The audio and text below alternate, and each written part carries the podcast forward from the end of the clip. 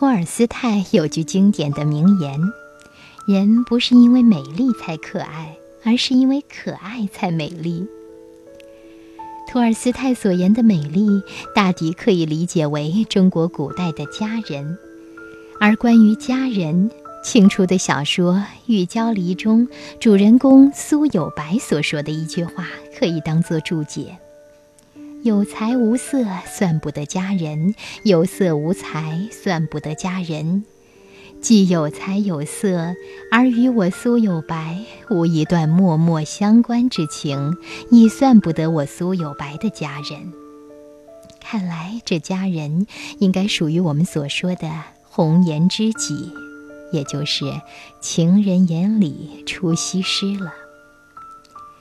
联想到现代女性都说长相定命运，其实性格同样决定魅力，而魅力与个性分不开。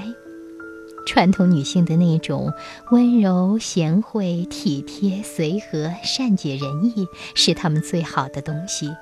加上活泼大方、遇事有主见、能独立处理事务等个性，那我们就可以说她是非常有魅力的女性。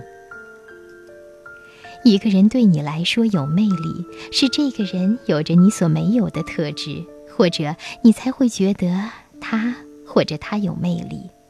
魅力并不等同于美丽，它和性格、气质、能力等方面都有关系。对女孩子来说也一样，性格、气质是最重要的。开朗有主见的女孩，温雅而独立的女孩子，即使长得很普通。也是很有魅力。容颜易逝，说明了容貌是一个靠不住的东西。如果我们把生命建立在这样一个随时间流逝而消失的东西上面，必定我们的生命是没有力量的。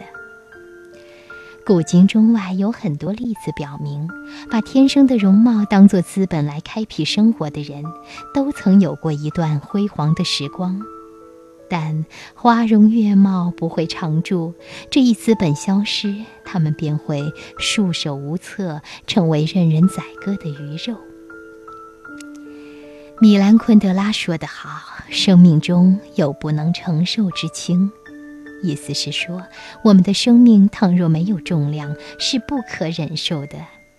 女人可以因为美丽而可爱，但这种状况不会长久的维系，因为你的生命没有自身的重量。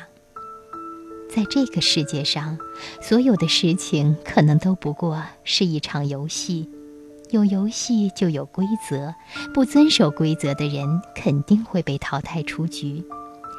因美丽而可爱的女人，一开始可能会得心应手，但是后来呢？